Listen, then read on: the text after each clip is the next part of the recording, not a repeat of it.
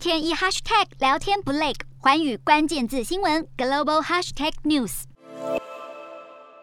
欧美各国对俄罗斯实施严厉制裁，导致途经俄罗斯连接西欧地区和中国东部富裕地带的中欧班列货运受到影响。根据中国统计，二零一六年到二零二一年，中欧班列年开班列数从一千七百零二列成长到一万五千多列，年增率百分之五十五，年运输货值更是从八十亿美元成长到七百四十九亿美元。如今，俄罗斯入侵乌克兰，导致大批订单被取消。以上海出发的中欧班列为例，以往每个月发出四列列车，现在货运量下降百分之四十。欧洲业务冲击更大，欧洲最大货运代理公司之一瑞士德讯集团就拒绝接收从中国运往欧洲的铁路货物。丹麦 DSV、德国 DHL 等货运代理巨擘都主动或是迫于政府压力，纷纷暂停中欧班列的业务。物流业表示，原本有超过一百万个货柜都是靠铁路运输，如今在制裁下，欧洲客户几乎都抵制使用俄罗斯铁路运送的产品，